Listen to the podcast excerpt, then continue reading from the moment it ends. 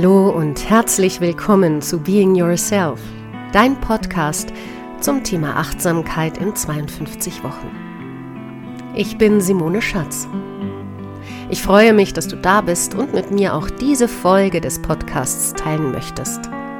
Weitere Informationen, meine E-Mail-Adresse und die Möglichkeit, Fragen und Anregungen zu schicken, findest du auf meiner Homepage www.simoneschatz.de. Hallo und herzlich willkommen, Folge 31 des Achtsamkeitstrainings.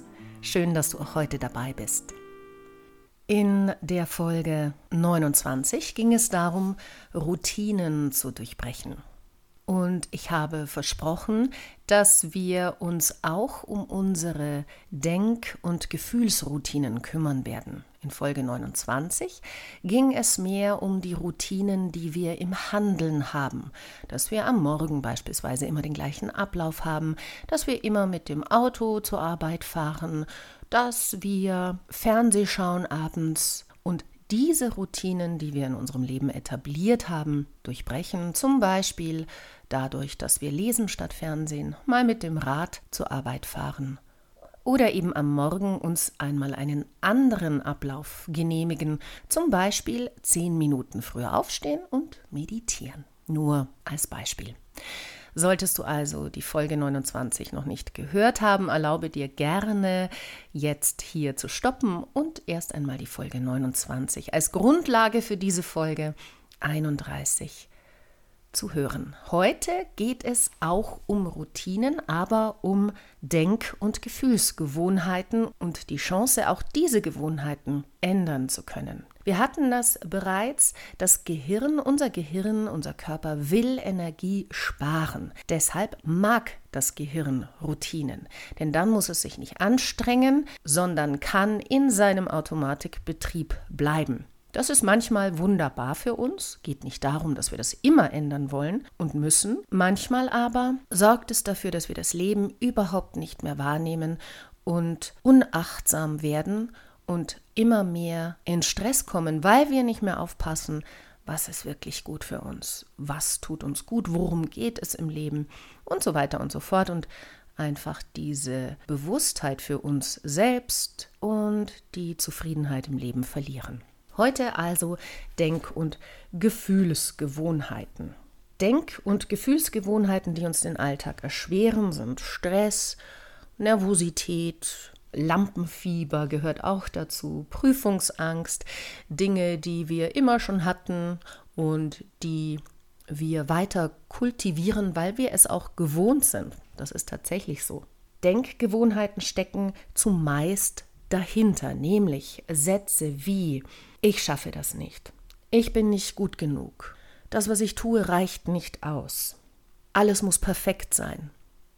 Aus diesen Gedanken können tatsächlich auch Zustände entstehen, die uns nicht mehr gut tun. Ängste, depressive Zustände, Zwänge. Also geht es durchaus darum, früh genug hier einzusteigen und sich zu sagen, okay, hier möchte ich etwas ändern. Aber wie mache ich das? Was du schon richtig machst, ist in diesem Fall, du hörst einen Achtsamkeitspodcast.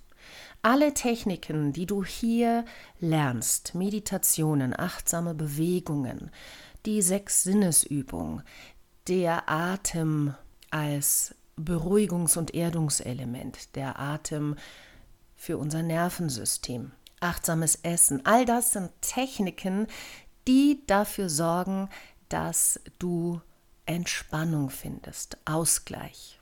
Das kann natürlich auch ein achtsamer Spaziergang sein, achtsames Gehen. Das kann auch Sport sein. Sehr häufig haben wir das in den vergangenen Folgen schon besprochen. Ich werde dir einige davon auch in den Show Notes verlinken, damit du nachhören kannst.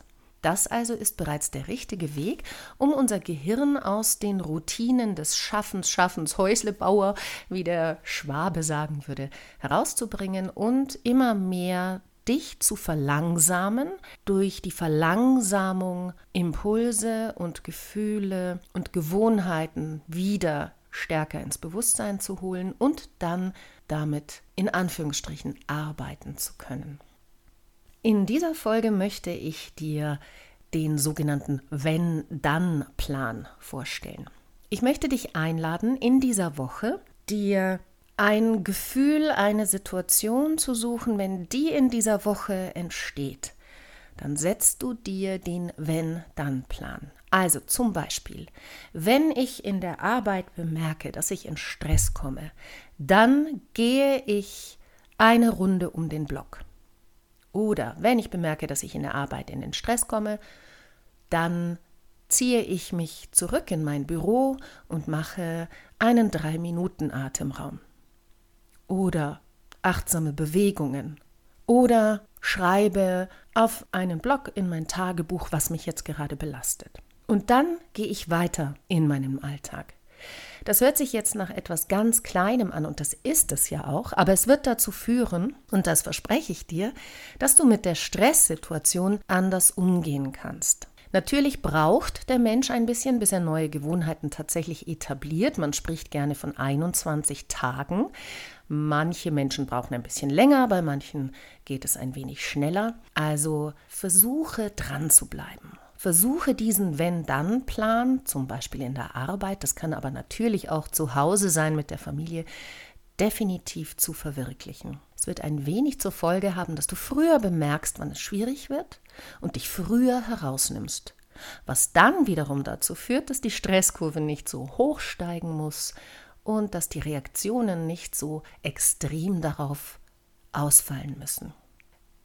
Eine zweite Aufgabe oder du nimmst diese Aufgabe ist, dein Denken, wenn du merkst, dass einer deiner typischen Sätze in deinen Gedanken auftaucht, also, das schaffe ich niemals, ich bin nicht gut genug, das muss perfekt sein, dann erlaube dir diesen Satz zu nehmen und dir zu sagen, wenn ich das denke, dann gehe ich raus aus der Situation und auch hier tue ich etwas für mich, was gut ist. Zum Beispiel, ich schreibe genau das Gegenteil dieses Satzes zehnmal, zwanzigmal in mein Tagebuch.